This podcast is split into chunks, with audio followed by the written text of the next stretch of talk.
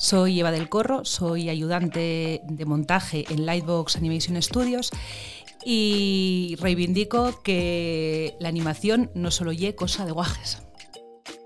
Bienvenidos y bienvenidas a Como Ye la Tu Movida. Soy Javier Fernández y estoy encantado de recibiros en un podcast de La Voz de Asturias en el que personas inquietas y emprendedoras ofrecen soluciones para acercarnos a un Asturias mejor.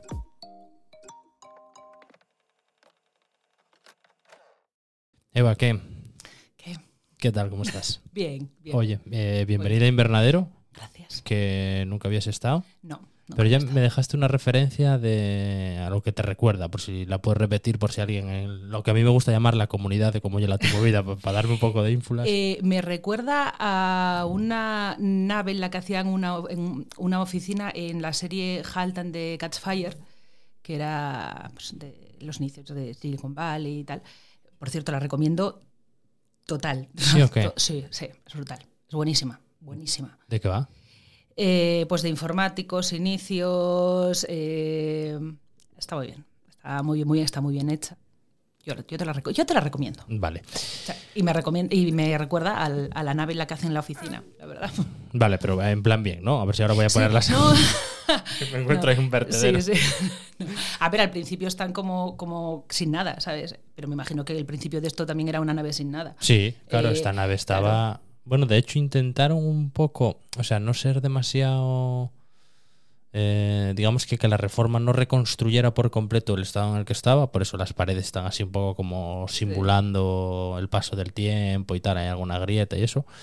Pero sí, puf, aquí hubo un cambio. Yo la vi en obras, ¿eh?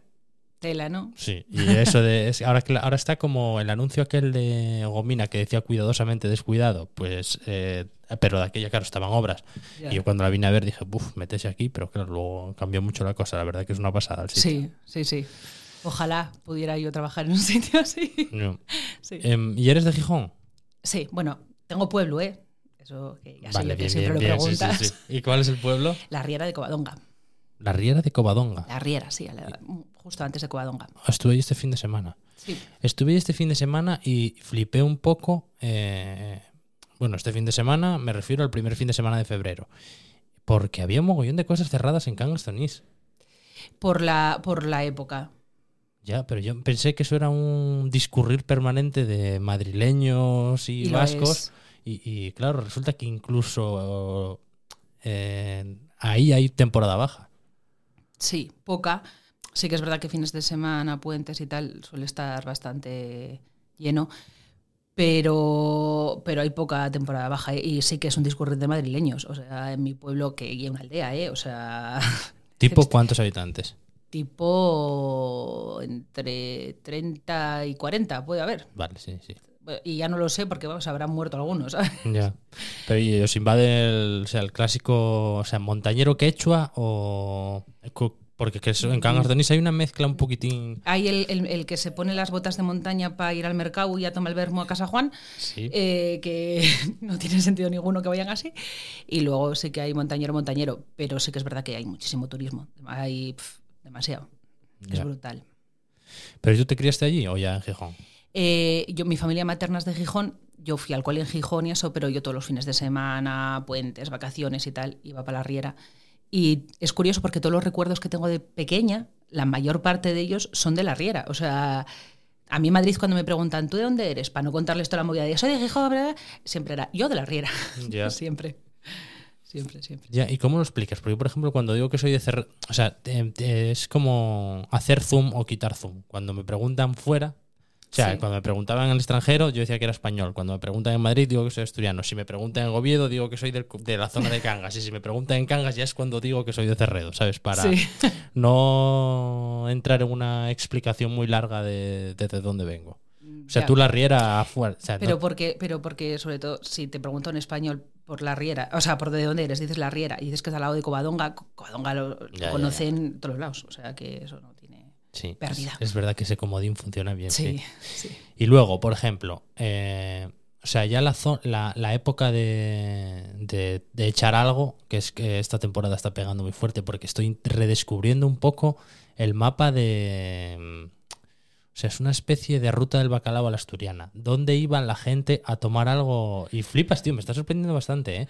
Porque, por ejemplo, que los de Cudillero fueran a Pravia, Ya. no lo tenía controlado para nada. Y cuando vino Fer, eh, toda la parte de la cuenca, cómo cae a Mieres o cómo cae a Pola de Elena, es realmente. A ver, es una pijada, pero. A ver, eh, en mi época, porque claro, era en mi época, ahora ya no es así. Eh, no tengo muy claro cómo es tampoco, ¿eh? pero en mi época los viernes se salían cangues y los sábados en arriondes. Entonces, sí. Y bueno, y luego en verano fiestas de Prau. por ahí. Sí, sí, eso es universal, Todos sí, los sí. pueblos que pillabas, a todos ibas.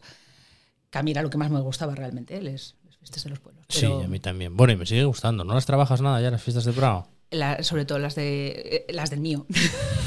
que ahí sí que me hago el pack entero, ¿no? De me visto, tal. Ya. Todo. Que, mm, vale, oye, eh, la animación. Animación. O sea, flipé porque justo estuve mirando y no, no, no termino de entender exactamente qué es lo que haces y por qué lo puedes hacer desde, desde casa. A ver, eh, yo, bueno, animación llevo relativamente poco, ¿vale? Yo llevo tres pelis. Eh, O sea, me dice el tiempo en películas. sí, sí, te digo el tiempo en películas, porque yo antes, yo trabajé en tele, trabajé en, en series, en ficción, y después, eh, por cosas varias, eh, acabé en animación. Animación son proyectos muy largos. Son proyectos, pues eh, yo la última que hice, que fue Tadeo 3, eh, Tadeo 3 estuve tres años prácticamente en la peli, porque montaje estamos todo el proceso de la peli. O sea, tres, tres pelis, ¿cuántos años son? pues yo empecé, la primera que hice fue Klaus. Sí que es verdad que yo en Klaus entré con la peli ya avanzada. Eh, y entré en 2018. Yo antes de 2018 hacía antes tele y ficción. O sea, programas y ficción. Vale, pero producción siempre o... No, eh, realización y dirección. eh, o sea, realización en tele, dirección en series y montaje en animación, en cine. Wow. O sea, le di un poco a Sí, sí. los palos. Vale, y ahora, por ejemplo, un día normal tuyo, Sí. trabajando en Tadeo, Sí. ¿qué haces exactamente? A ver, yo soy eh, ayudante de montaje, ¿vale? Eh, en animación, eh, en contra de, de- de imagen real, que imagen real primero se rueda, y aunque bueno, se vayan haciendo premontajes con lo que se rueda y tal, primero se rueda la peli o la serie o lo que sea, y luego eh, se monta, ¿no? O sea, se hace como, el montaje es como el puzzle de todo. En animación estás desde el principio, o sea, desde, bueno, primero está guion, antes que nosotros, evidentemente.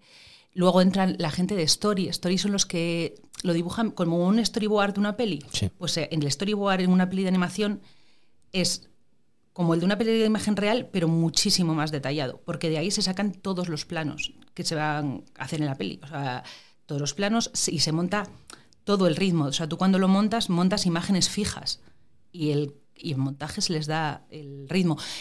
A ver, en, en imagen real, tú, por ejemplo, grabas un plano de un actor y el actor te da los tiempos, los tiempos de los silencios, los tiempos de, yo qué sé, de un grito, de un abrazo, de una mirada, que luego en montaje nos Ya. gusta cortar, ¿eh? Nos, gu- nos gusta cortar. Pero en animación los tienes que dar tú. Al final los, das- los da montaje. Montaje es quien da los, los tiempos del- de, de todo y, y les da como el, da el sentido. Vale, y una duda que tengo antes de seguir, ¿eh? Por ejemplo, porque claro, muchas veces en cine el- las grabaciones no son lineales, ¿no? Porque si, pillas buen tiempo no sé dónde, grabas estas escenas y luego ya las irás colocando como, como toque. O sea, en animación, eh, ¿es lineal o tampoco? No, tampoco. Tampoco tiene por qué ser lineal, ¿no? No. Eh, a veces es más lineal, a veces menos, pero no tiene por qué serlo. Eh, y bueno, y, en, y en- en imagen real, normalmente mm, las órdenes de grabación va por agendas de actores, por localizaciones, eh, por, eh, por meteorología. Hay muy pocas pelis, muy pocas pelis en las que sea lineal. Por ejemplo, eh, ahora La Sociedad de la Nieve. La. Sociedad de la Nieve se hizo más o menos, más o menos del tirón para que los actores adelgazasen, tal. Eso es muy raro, eso no se suele hacer. Eso, normalmente las grabaciones son como cuadre mejor para optimizar los recursos. Que Ya. te hace, evidentemente, ahorrar dinero y poder gastarlo en otra cosa.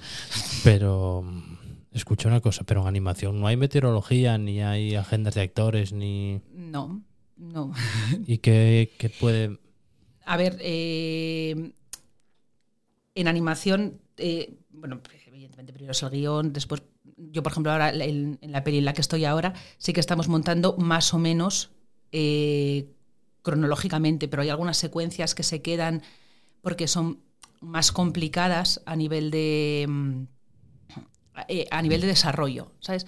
No es lo mismo un plano contra plano aquí, tuyo y mío, que una persecución, por ejemplo. O sea, una conversación va a ser siempre mucho más fácil que una persecución, planos muy largos, por ejemplo. eh, el, el último plano nunca es el último plano de la peli, normalmente, ¿sabes? Eh, pues, por ejemplo, en Klaus fue un plano que había por en medio, que era un plano con eh, muchísimo movimiento, muchísima iluminación, mucha cámara, mucha, y entonces era, era, compli- era complicadísimo el plano en sí, y fue como el último de la peli, ¿sabes?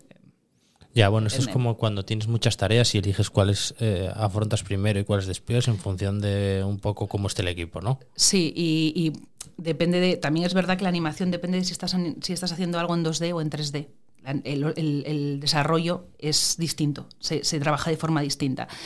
Entonces, si a lo mejor tienes eh, en 3D, se desarrollan los personajes, se modelan los personajes. O sea, bueno, primero, primero se, se o sea, primero hay un concept artist que se hacen y tal. Luego se desarrollan. Depende de si tú tienes todos los personajes hechos, los puedes utilizar o no, o los sets, que son. eh, Bueno, los sets son los sets, básicamente como imagen real. Entonces depende de lo que ya esté hecho o no. Hay sets más complicados. A lo mejor es más fácil hacer, yo qué sé, un desierto que hacer el Louvre. Ya. depende. Oh, jolín. Es como, como complicado, depende. Vale, y luego dentro de todo eso, tú, eh, ¿qué haces? Exactamente. Y luego, sobre todo, lo que, esto, hasta, bueno, hasta aquí voy bien, ¿eh? O sea, Sí. sí, hay, hay veces que me cuesta, pero como no tengo vergüenza a, que se me note que soy un gañán, no, no, no pasa nada. Yo a lo mejor lo estoy explicando fatal. No, no, no, me- bien. Pero claro, o sea, lo primero eso, y luego me cuesta entender que un equipo que tenga que hacer ese tipo de tareas pueda funcionar en remoto. Mira, eh, antes de la pandemia no se había hecho ninguna peli de animación en remoto, yo creo. O sea, yo creo que Tadeo fue la primera. En- eh, yo empecé el 3 de febrero de 2020 a trabajar en Tadeo. Buen momento. Un momento ideal, fenomenal. O sea, no conocía ni a la gente del estudio y de repente fue como, pues todos para casa, porque no hubo otra y todos para casa. Al principio costó porque era un trabajo titánico, ¿sabes? O sea, de repente el estudio no estaba preparado para que todo el mundo se fuera para su casa a currar. Los informáticos hicieron, o sea, I- eh, eh, IT informáticos hicieron un trabajazo del copón, curraron todo, todo lo del mundo lo trabajaron ellos. Y gracias a ellos pudimos trabajar el resto. Em, al final, nosotros lo hacemos todo a través de, unos ordenadores y unos servidores y nos conectamos a un servidor. Es, igual que un estudio. O sea, tú no. Una, una imagen, o sea, imagen real no puedes hacerlo en, en remoto, pero animación sí, claro, lo haces todo con un ordenador. Todo, todo. Ya, pero no, no, no solo eso, sino, claro, me refiero que tendréis herramientas tipo Slack, videollamadas, tal, para Sí. coordinaros. Sí, sí, eh, A ver, coordina- coordinar es eh, el departamento de producción. Eh, pro- si producción es importante en cualquier tipo de mm, proyecto audiovisual, en animación producción es súper importante. O sea, nosotros tenemos un equipo de producción maravilloso que organiza, imagínate, ¿sabes? Es organizar, eh, claro, se organiza la peli por planos. ¿sabes? Los planos se, se asignan a, a personas. Entonces, los planos en distintos procesos, porque encima el plano no es un plano que te sale ya así como tú lo ves en la. ¿sabes? No, el plano tiene muchísimos, o sea, muchas fases, cada fase la hace una persona, de un equipo, y eso es un departamento de producción que trabaja eh, a saco y muy bien. Tío, eh, en un. eh, aparte, jamás entenderé cómo puede haber gente que le guste la producción, tío. Yo, o sea, ¿a ti te gusta o qué? Eh, yo, no- eh, o sea, a mí me parece, yo no sé si podría. Yo, Yo- duraría 25 minutos, tío. A mí me, eh, me, me parece que están como infravalorados producción. O sea, además producción, no producción ejecutiva, o sea, no, no, o sea, quiero decir, No, no, no, el de abajo, el que pica piedra. el que pica piedra Mm. curra, pero además eso en, en cualquier producción, ¿eh? o sea, da igual que sea tele, que sea cine, da igual. Curran infinito y yo creo que están como infravalorados porque siempre se tiende a ver al artista, ¿no? Pues en animación, a los animación a los animadores, sobre todo. Ya, pero es que además es que, no sé, como yo lo. Las, las experiencias que tuve tales, es estar todo el santo día apagando fuegos. Que Sí. aparezca no sé qué, ahora nos hace falta una botella de sidra, ahora no sé qué, este Sí. no llegó. Y es como, Sí. tío. Además que además de que se pasan el día apagando, apagando fuegos, eh, luego es que como todo es culpa de producción siempre, ¿sabes? O sea, cualquier cosa es culpa de producción y no, ojo, eh. Producción, o sea, creo que además cuando un departamento de producción funciona muy bien es cuando no se nota que está ahí, ¿sabes? Ya.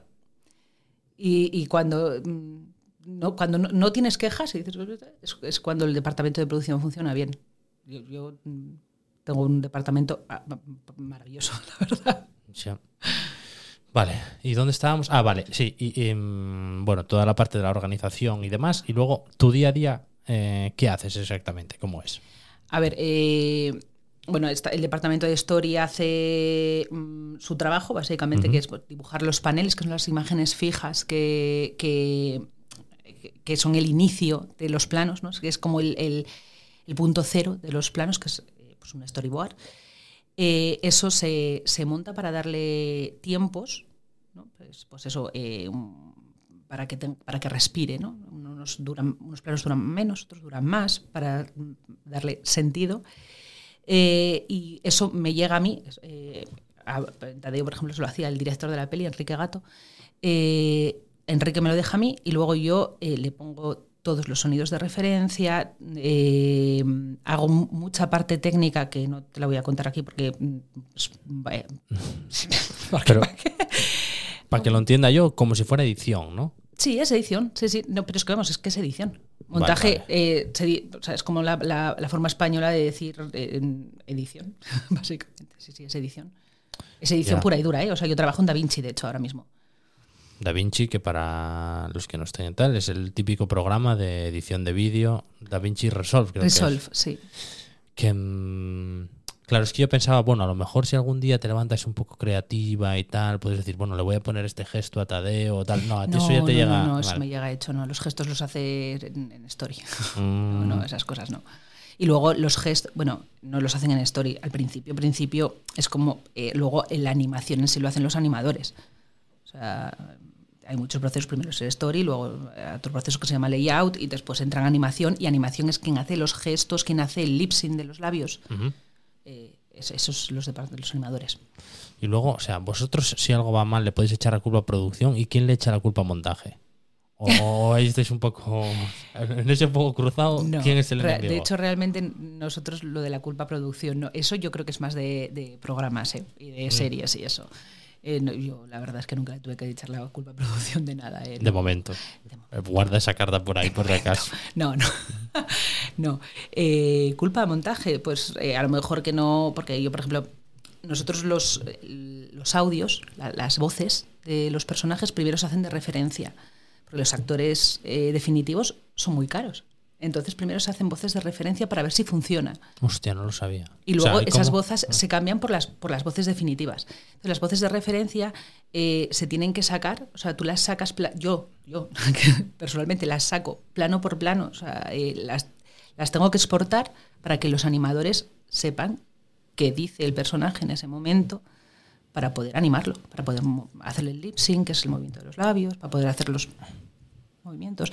Eh, el resto de los sonidos que también pongo yo de referencia, eh, pues claro, tú en, en un rodaje de imagen real puedes tener ciertos sonidos, bueno, de hecho tienes ciertos sonidos, pues una puerta que se cierra, pasos, que los coge el departamento de sonido eh, de rodaje, pero en una animación no lo hay. Entonces yo meto de referencia todos los sonidos iniciales que se meten, todos, pasos, puertas, eh, teléfonos, lo que sea, respiraciones, ambientes, pájaros, todo. Uf. Eso lo meto yo, todo, que luego, cuando ya la peli está hecha y tal, pasa un departamento de sonido, que son los de sonido, que lo ponen en, en bien, ¿no? que lo hacen bonito.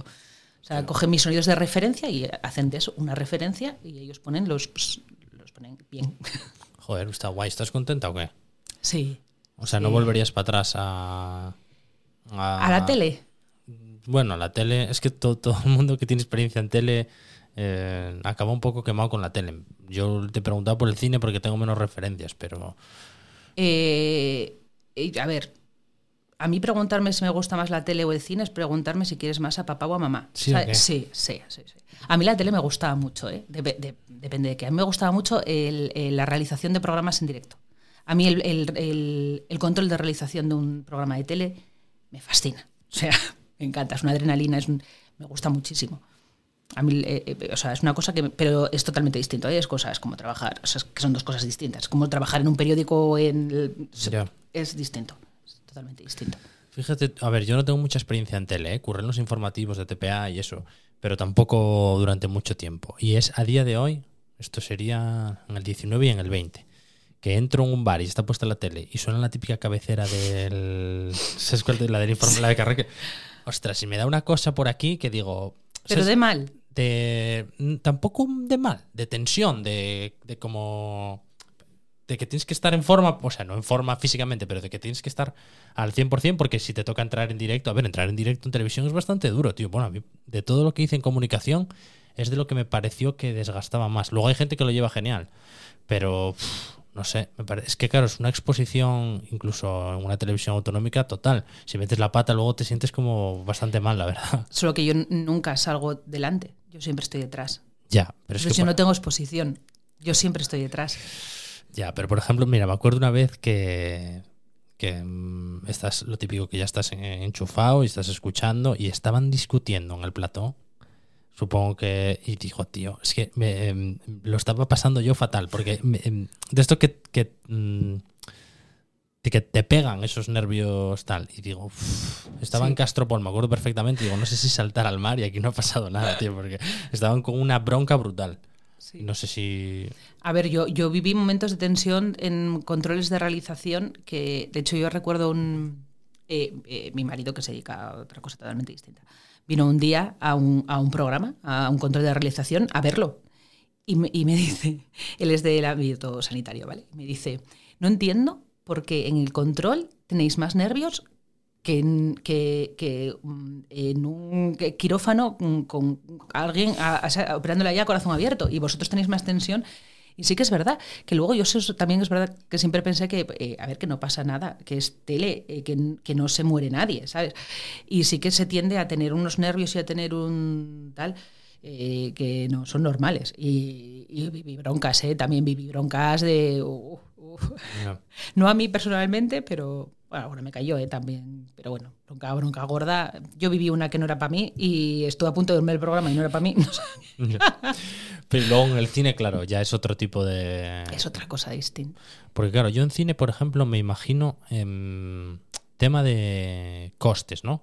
Sí. O sea, cuando tú tienes que grabar una película para que esté lista el día 3, Mm. si te vas al día 7, esos cuatro días, eh, claro, eso alguien lo tendrá que pagar. Y, y- o sea, dime tú, ¿eh? Pero como yo lo veo es, claro, esos cuatro días, la gente allí, nóminas, eh, estancias, tal, digo, tío, o sea, eso sí que debe ser, eh, a lo mejor alguien lo lleva, o sea, la estrella si es una superproducción, tanto irá a Brad Pitt que te quedes ahí, o igual no, por tema de agenda, pero quiero decir, hay alguien que tiene que estar allí eh, metiéndole una presión al resto del equipo brutal. Producción.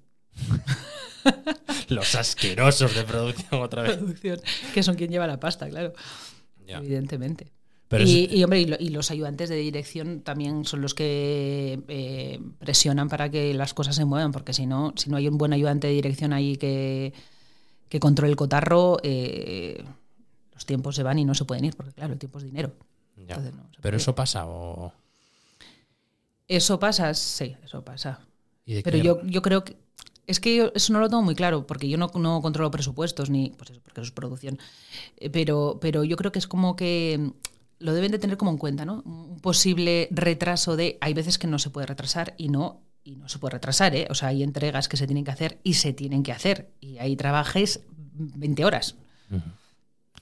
Que, mm, oye, ¿viste la de el documental este de Zetangana que están sacando Movistar Plus? Que se llama Esta ambición desmedida. No, no lo vi todavía. Es que me acabo de dar cuenta porque va un poco... Está guay, ¿eh? Sé que suena Sí. un poco así a cosa de estrella, tal, pero está realmente muy bien porque eh, enfoca muy bien todo el punto de, de que el tío se está dejando una pasta, pero brutal. Porque claro, tiene muchísima gente encima del escenario, eh, una locura. Y claro, el documental está guay, eh, para, mí está bien hecho porque te transmite un poco esa tensión y sobre todo porque te enseña dos caras de una persona que yo, por ejemplo, cuando hizo ese show en, aquí en el Bombastic en Llanera, estaba yo allí y aluciné.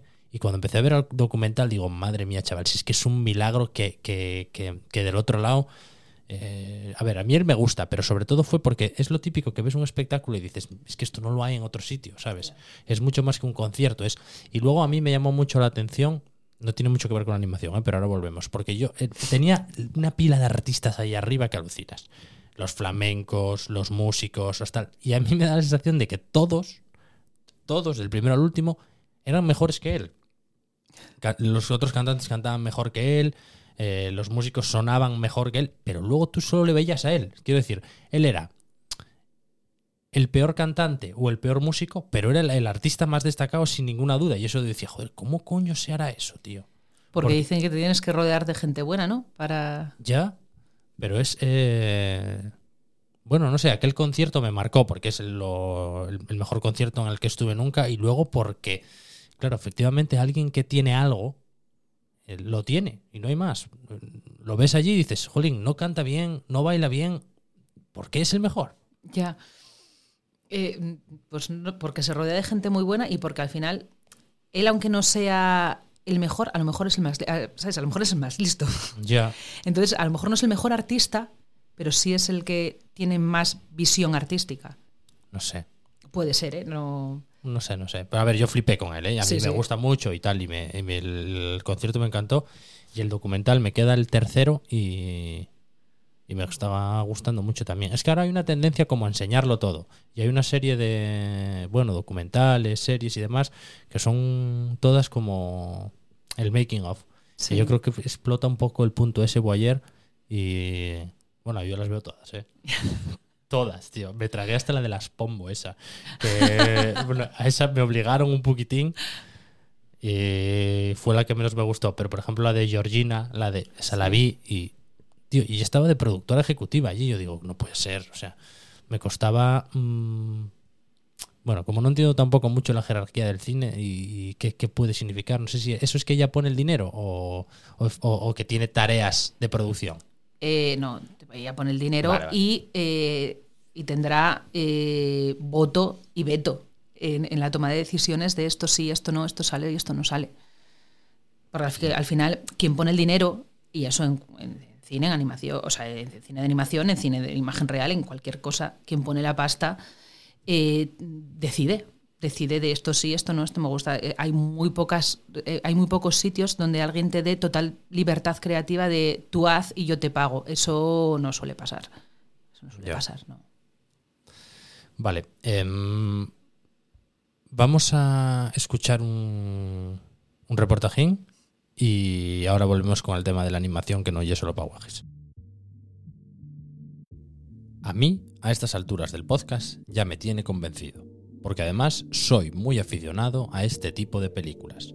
La animación no es solo cosa de guajes, tiene toda la razón Eva del Corro, que trabaja en Lightbox Animation Studios, al defender que todos podemos disfrutar y aprender de películas como Tadeo Jones o Klaus, en las que ella misma ha participado desarrollando labores de montaje. Desde Gijón.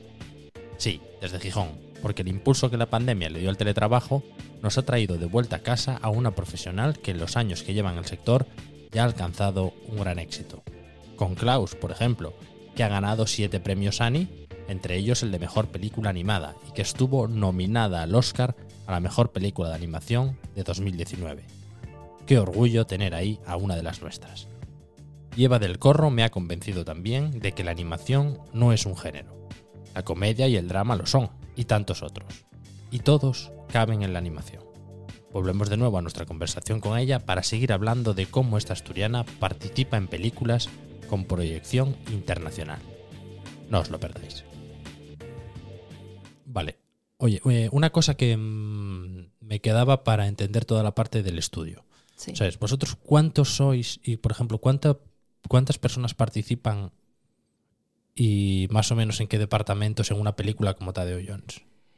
Eh, a ver, las pelis depende de, depende de la peli y, del dinero que, se invierta en la peli, ¿vale? Por ejemplo, en, eh, yo cuando hice Klaus En Klaus eh, fuimos 400 personas más o menos Mamina. eh, en distintos momentos. ¿eh? No coincidimos nunca todos porque, por ejemplo, cuando están los Comper, que es el último departamento, no están los de Story, que es el primer departamento. Como la animación va por fases, pues nunca estamos todos a la vez.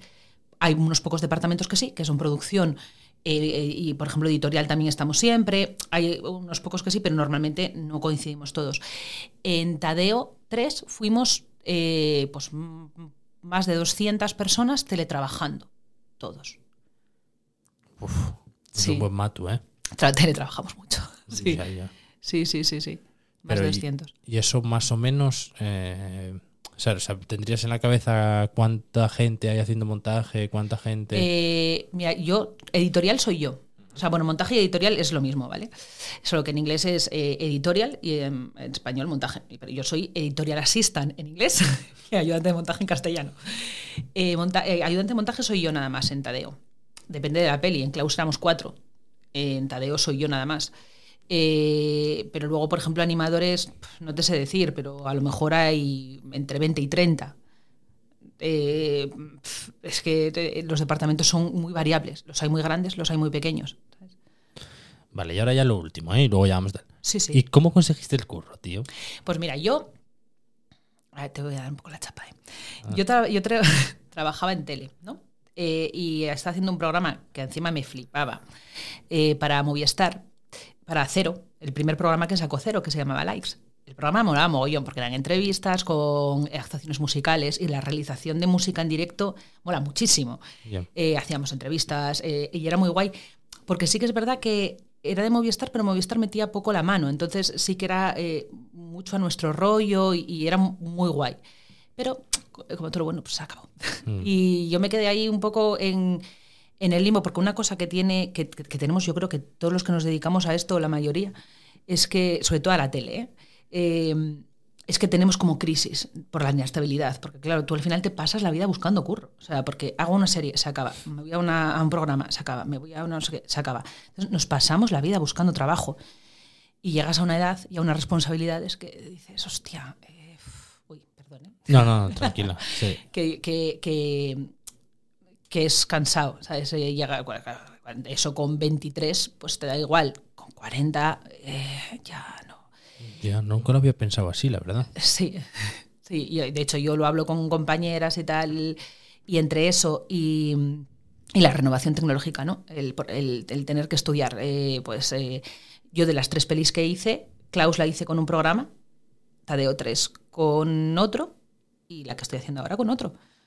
O sea, eh, es renovarte continuamente. Aunque sean todos de edición, porque eran todos de edición. Pues Avid, Premiere y DaVinci. ¿sabes? Entonces, es como que te tienes que renovar continuamente, tienes que buscar correr. Entonces, hay veces que dices, uff, es cansado. Entonces, yo cuando acabé Likes, eh, tuve ahí un momento de crisis de decir, "Uf, eh, tengo que hacer algo que sea. Además, yo estaba en realización y yo tenía la sensación de que realización era un, un curro en extinción. Hay curros en la tele que yo creo que están en extinción y, y- y realización era. Yo lo veía como en extinción, ¿sabes? Como que era muy difícil.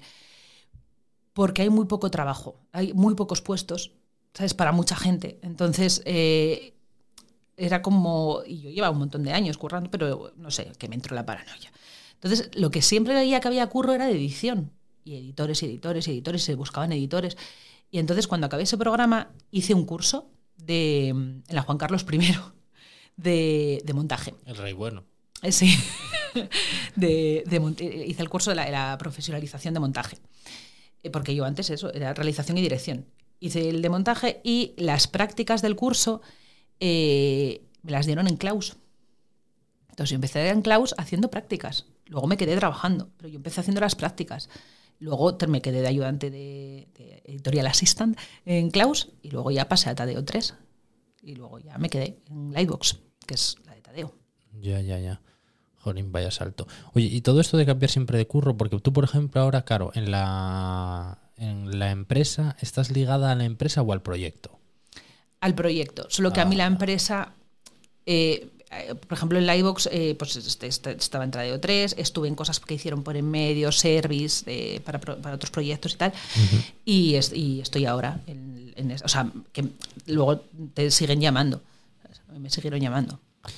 Vale, ¿y en, en Madrid dónde vivías? Eh, Hacía mucho tiempo que no salía esto en el podcast, porque eh, hacía bastante que no venía nadie que hubiera estudiado en Madrid, Es que yo estuve 22 años en Madrid. solo. Yo estuve desde los 18 hasta los 40. Me callé una tirada grande, ¿eh? Sí, ve- estuve más en Madrid que en, que en Gijón.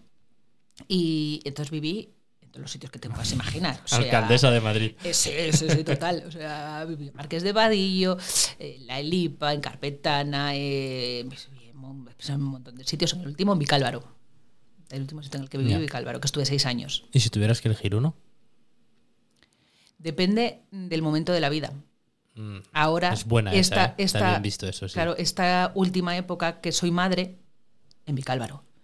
Porque Madrid Centro es muy poco amigo de los niños, ¿sabes? O sea, no hay casi parques, está sucio, hay mucha gente, eh, no tienes un súper donde comprar. No. Cuando vas con 23 a estudiar que mm, te alimentas a base de lo que te vende en, la esquina, eso sí, pff, da igual. Pero cuando tienes un hijo ya no. Que de hecho yo cuando fui madre fue cuando empecé a tener el "Uf, me tengo que volver a Asturias. ¿sabes? Ahí sí que dije "Uf, me tengo que volver a Asturias.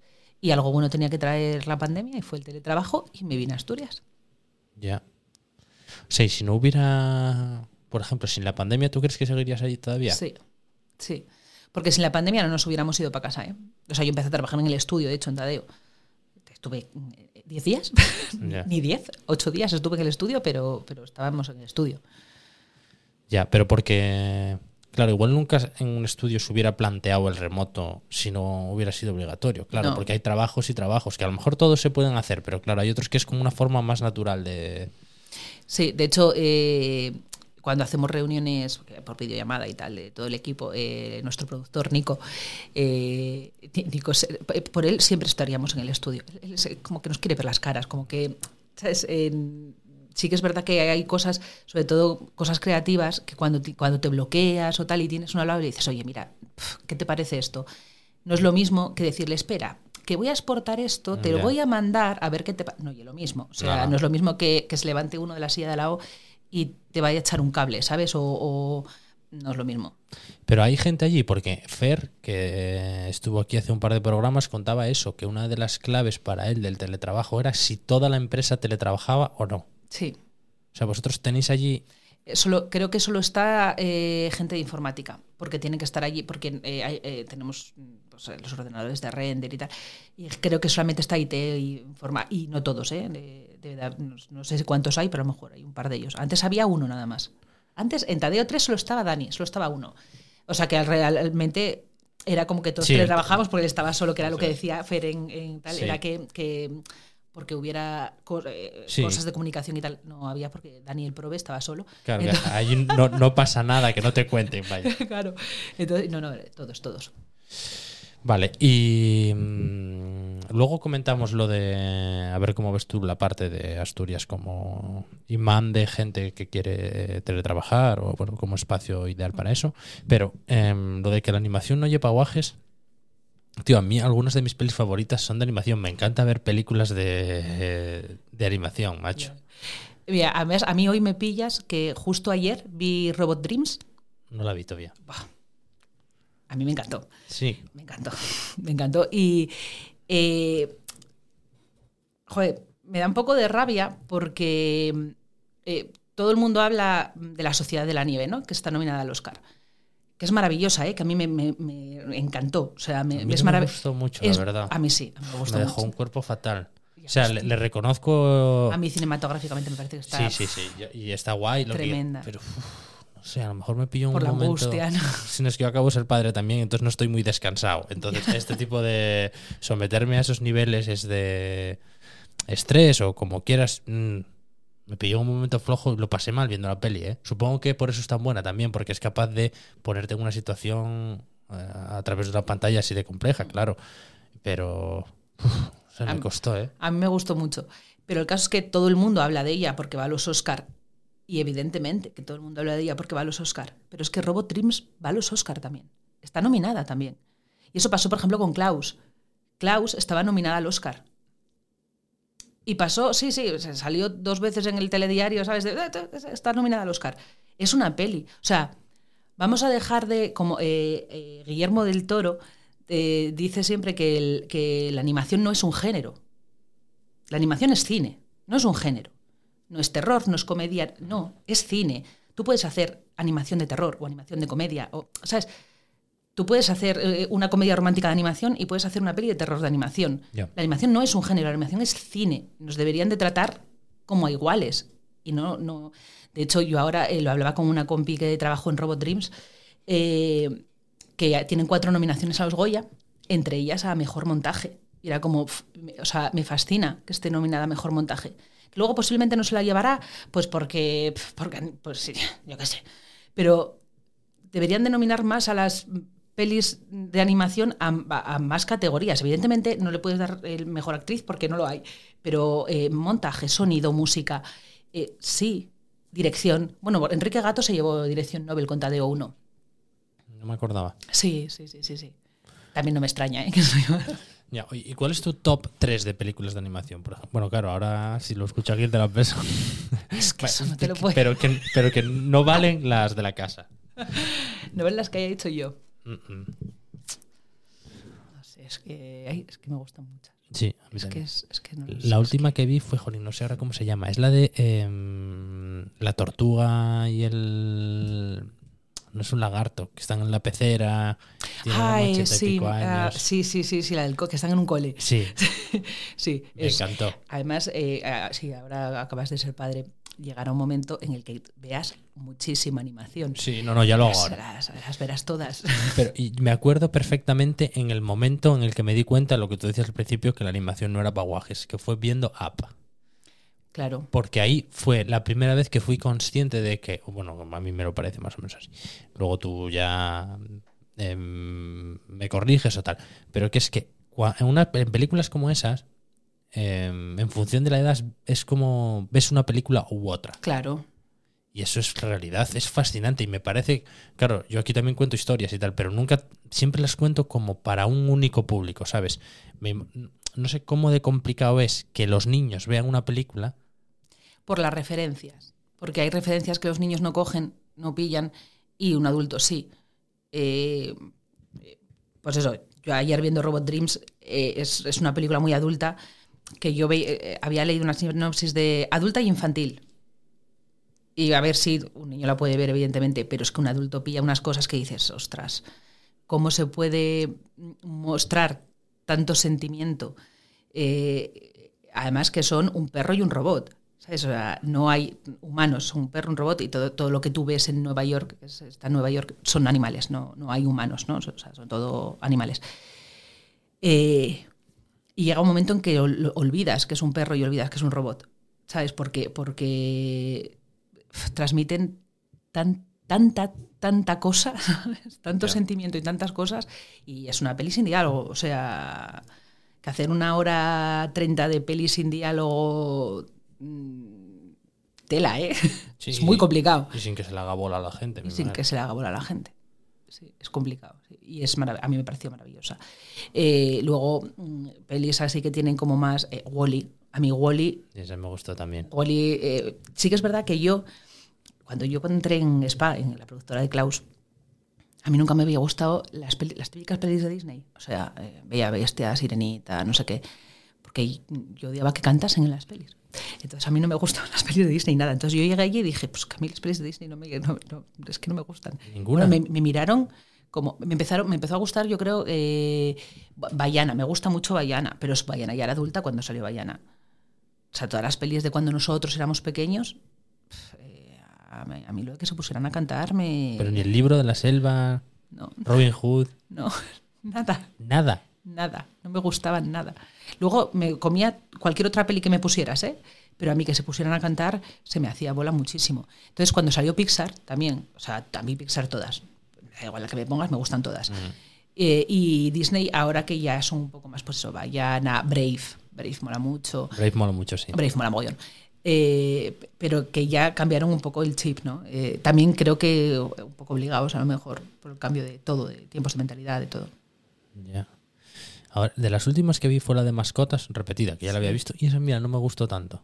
Bueno, es que tampoco te pueden gustar. Es que como en todo, no todas son buenas. Igual la clave es lo que tú decías, que no es un género. Es, que no es un género, es que es, es, que es cine, es cine hecho de otra manera, es cine de animación.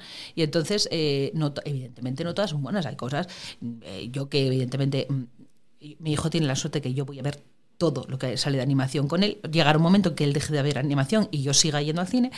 ¿Pero a él le eh, gusta o...? Sí, sí, sí, ah, sí, sí, A él le gusta, pero bueno, tiene nueve años ahora, eh, pero llegará un momento que me dirá, mira, mamá... Ya, pero bueno, para eso y para todo, me temo, ¿eh? Porque el mío tiene cuatro meses y ya, ya, ya sufro pensando en el día que, que no quiera estar conmigo, así que... Sí, pues llegará, ¿eh? Mm. eh y, y, por ejemplo, vi, no me acuerdo ni cómo se llamaba, el Arco Mágico, El Círculo Mágico o algo así. Era una peli ucraniana, ucraniana o rusa eh, de animación que yo la veía y es que había planos sin acabar. O sea, yo eh, me quedé estupefacta y en la silla diciendo, o sea, en la butaca diciendo, hay planos sin acabar. O sea, hay planos que no pasaron por compo. Y, y, evidentemente hay pelis buenas y pelis malas, como en todo. Pero hay grandes pelis. Hay grandes pelis. Venga, recomiéndanos alguna. Pues que haya salido hace poco, Suzume, por ejemplo, que es japonesa. Meca. Meca. Bueno, y Robot Dreams, que ya llevo medio podcast eh, recomendándola. Y Tadeo 3, por supuesto, para quien no la haya visto, pero ya creo que a estas alturas que las habéis visto todos. Mm. luego, claro, no sé en qué, en qué momento explotó todo lo de la animación, porque ahora cuando estábamos repasando pelis, no me doy cuenta de cuál fue la primera que... Porque la de hormigas es animación. Sí pues en torno ahí, más o menos. No sé exactamente, yo creo que fue un poco gradual, pero sí puede, que... Yo, pero tampoco te sé decir cuál es mi favorita, la verdad. Sé algunas que no me gustan, pero claro, también me parece un poco... Feo. A ver, no creo que haya nadie, en Pixar diciendo, ah, con que sí, ¿eh? voy, a, ir a tu podcast. Ahora verás. Que... Vale, y luego, mm, eso, ¿por qué, por qué mm, eh, toda la parte de que no es solo para niños. Por, bueno, por, eso, por, ese momento de, mm, de, que, es cine, cine y que, que trabajamos y que las pelis de animación cuesta muchísimo hacerlas, cuesta muchísimo trabajo, muchísimo esfuerzo. Hay muchísima gente que trabaja en una peli, muchísima. Y, luego, ya no solamente a nivel de industria, ¿vale? Que es como, bueno, yo tengo compañeros, eh, compañeros editores de tele que cuando yo empecé en animación me decían, es que yo no tengo ni idea de lo que haces. ¿Sabes? Como, es totalmente desconocido. Es como, sí que es verdad que se trabaja de una forma distinta, ¿eh? eh pero es como, es que yo no tengo ni idea de lo que hacéis en animación. Es como, joder. que, que, yo sí sé cómo trabaja un editor de imagen real, pero, un editor, pero muchos editores de imagen real no saben cómo, trabaja, cómo se trabaja en animación. Eso ya lo primero, ¿sabes? Que gente. Luego, gente, ya eso más de, de, de la gente no de la industria, ¿sabes? De la gente de normal, de a pie, que te dice, eh, ¿y tú dónde trabajas? Yo en el cine. Y te dicen, ¡hala, qué guay! Eh, de animación. Ah. y es como... Se lleva un poco la decepción. Sí, ¿sabes? Es como, ¿qué, pensabas que te iba a decir? que así había hecho el game. Sí, sí. Pues como cuando te preguntan, ¿de qué equipo eres? ¿Del Oviedo? No, pero de primera, de, los buenos. Pues eso. del, del pues Barça o del Madrid, quiero decir. Pues eso, pero hay un montón de gente además, ¿eh? que es como, ah, es como haces eso que es para niños, es como, no es solo para niños, ¿sabes? Hay de todo, pero no es solo para niños. Y luego, ahora que decías lo de industria, ¿la industria del montaje de animación en Asturias eres tú No, lo, no, lo, tengo muy claro. Sé que hay, hay, algunos que hacen alguna cosilla. Había una empresa que se llamaba Angry Metal que hacía algo de animación, pero no lo tengo muy controlado, la verdad. Porque, o sea, no sé, ¿eh? yo te pregunto desde el desconocimiento total. Sí que es verdad que como yo me vine de Madrid, estar un montón de años trabajando en Madrid, yo no controlaba nada que se hacía en Asturias. Nada, o sea, pero nada de nada.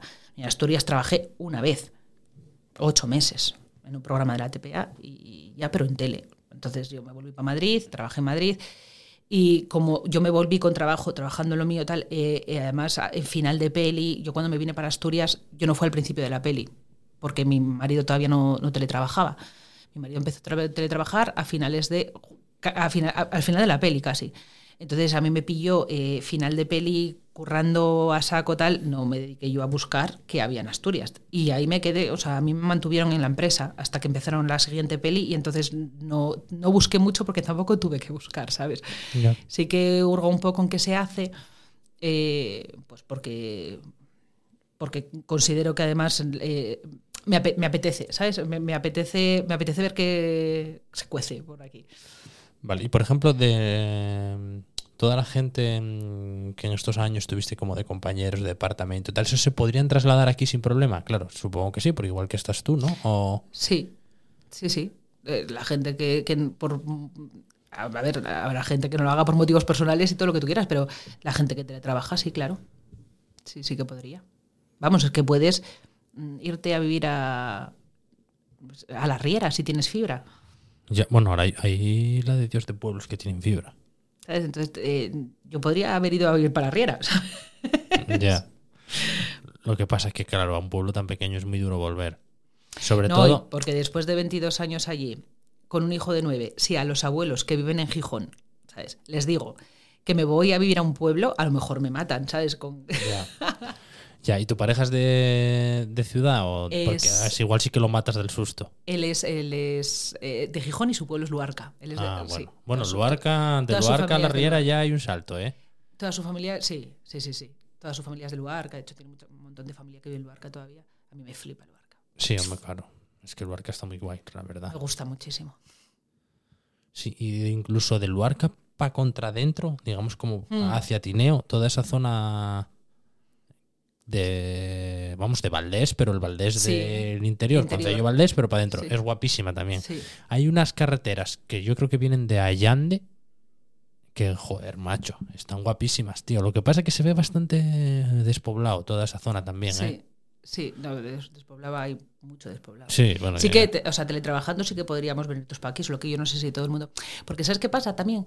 Que yo creo que yo, después de estar un mogollón de tiempo en Madrid y que hay gente que te dice, ah, Madrid, tal, o sea, Asturias, tal, como mola, hay mucha gente que lo idealiza, ¿sabes? O sea, que ni tanto ni tan calvo. Yo eh, eh, recuerdo un... est- Estuve trabajando en una, en una serie que rodábamos en Asturias una vez cada dos meses o así, que se llamaba La Señora, que era de televisión española, y veníamos a grabar aquí. Yo recuerdo al director de foto diciéndome, joder, tú eres de aquí, estábamos en Colombres.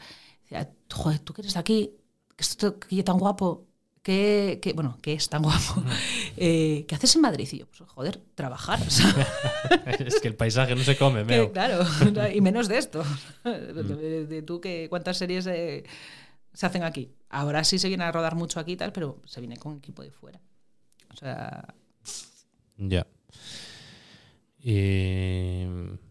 Claro, decías algo así como ni tanto ni tan calvo, ¿no? Que teletrabajar desde aquí también tiene sus inconvenientes. sí, porque, a ver, porque, porque bueno, yo teletra yo le veo, yo sería feliz si el estudio estuviera aquí y fuera presencial, ¿vale? O sea, yo, mi felicidad absoluta es convencer a, a Nico y a Enrique de que se traigan aquí el estudio. Hay que abrir campaña. Pues, eh, oye, eh, eh, un polígono sale enseguida. O sea, hay hueco que- por todas partes. Que, que Asturias es muy bonito porque yo el teletrabajo no lo llevo muy bien.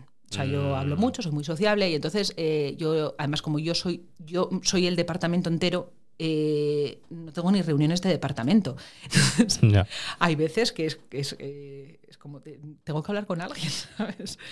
Por, eh, y Sí, eso es duro, poco- ¿eh? Eso es un poco duro, ¿eh? Eso es un poco duro. O sea, a mí el teletrabajo, lo ide- solo que claro, si lo pongo en una balanza, el, trabajo, el teletrabajo me permitió venir. Ya, ya, ya. claro, eso me compensa. No, pensé que, que, mm, le ibas a poner em, o sea, algún pero a Asturias como lugar para trabajar, teletrabajar, pero que también los tendrá. Yo no- tampoco lo idealizo al máximo, pero o sea, veo que lo tuyo es más con el teletrabajo. Con en el sí. teletrabajo en Quiero sí. decir, no ibas a estar más acompañada en Ávila. O... Eh, eh, no, en un pueblo de Soria, no, pues no, no. Y bueno, a ver, y que luego sí que es verdad que hay gente que es como, ay, Asturias, tal. Eh, Yo tuve muchos compañeros de, ay, Asturias, tal. Yo, yo me iba a un pueblo. Tú te ibas a un pueblo un fin de semana, cuatro días, Sí. pero vete tú a vivir a un pueblo. vete tú un, un miércoles de noviembre, ¿sabes? A Següencu a vivir, yo que sé, a Yerices. Y que no tengas eh, farmacia, médico, no sé qué. eh, a sí, ver, ahí, eh, ahí hay un trabajo que hacer, la verdad. ¿Sabes? Idealizan mucho el, el- el campo y el monte como ellos lo ven en sus cuatro días de vacaciones, pero es Sí. que el día a día no son tus cuatro días de vacaciones, ¿sabes? Porque lo desconocen, efectivamente. Yo creo que parte del éxito eh, está Claro. en hacerle entender a esa gente que sus expectativas no se corresponden con la realidad. Claro. Que, a ver, yo soy de pueblo y ser de pueblo es maravilloso, pero tienes que eh, saber que hay cosas que hay y hay cosas que no hay. Claro. Y tú estás acostumbrado a que no las haya, porque eres de pueblo. Pero Sí. imagínate una persona que sale mm, de vivir en Carabanchel, ¿sabes? Mm, Complicado, Sí, muy complicado. complicado. Pero tú, por ejemplo, ahora volverías a Madrid. No, no. no. Menos mal, si vas a decir que sí, ahora justo aquí al final del programa, digo, "Ah, ahora como qué volantazo pego ahora. No, que va, que va. Ahora ya, ni, a- a- muchas, durante mucho tiempo en mi vida prioricé el trabajo, ahora ya no. Ahora ya no. Me encanta mi trabajo, o sea, me fascina, pero ahora mismo mm, iría a hacer quesos a una cabaña a los picos eh, antes que Antes que ir para Madrid. antes que volver para Madrid. No, no vuelvo para Madrid ni de coña. No. No, no, no, no. Y ya para ir terminando, eso, ¿qué, qué, qué proyecto te gustaría hacer después? O sea, es en el mundo de la animación. Eh, pues la verdad es que no lo pienso demasiado. Estoy en- ahora mismo esto- estoy con Tadeo 4. Estoy encantada de la vida eh, y estoy muy contenta con la productora eh, porque, porque es un- una empresa de esas que, que tienen valor humano, ¿sabes? Que se preocupan de ti como persona y, y eso es incalculable. Y estoy muy, la verdad es que estoy muy contenta, entonces no, eh, no, no pienso más allá de Tadeo ahora mismo. Luego ya veremos. Es que tampoco, o sea, ponerse objetivos sí, pero gastar mucha energía y muchos pensamientos de tu vida en algo que a lo mejor no pasa, tampoco. Ya veremos. Vale, oye, cuando salga Tadeo 4 o montes, eh, entres en otra peli y tal, tienes que volver a, A actualizarnos el tal, porque yo creo que, jolín, este es un tema bastante novedoso que de no ser por el teletrabajo, en Asturias sería muy difícil encontrar a alguien que hiciera esto. ¿eh? Ahora hay una escuela que tiene módulo de animación. Aquí, ¿no? La SDAC, la Escuela Superior de Diseño, Arte y Comunicación, tiene módulo de. O sea, no es, un grado, no es módulo, es un grado de cuatro años de animación. Aquí, ¿no? No lo sé, Creo que pero sí. ojalá, la verdad. Creo que sí. Pues no sé, yo creo que hasta aquí. Muchas gracias. Bueno, muchas gracias a ti y muy guapa la tu movida. Gracias.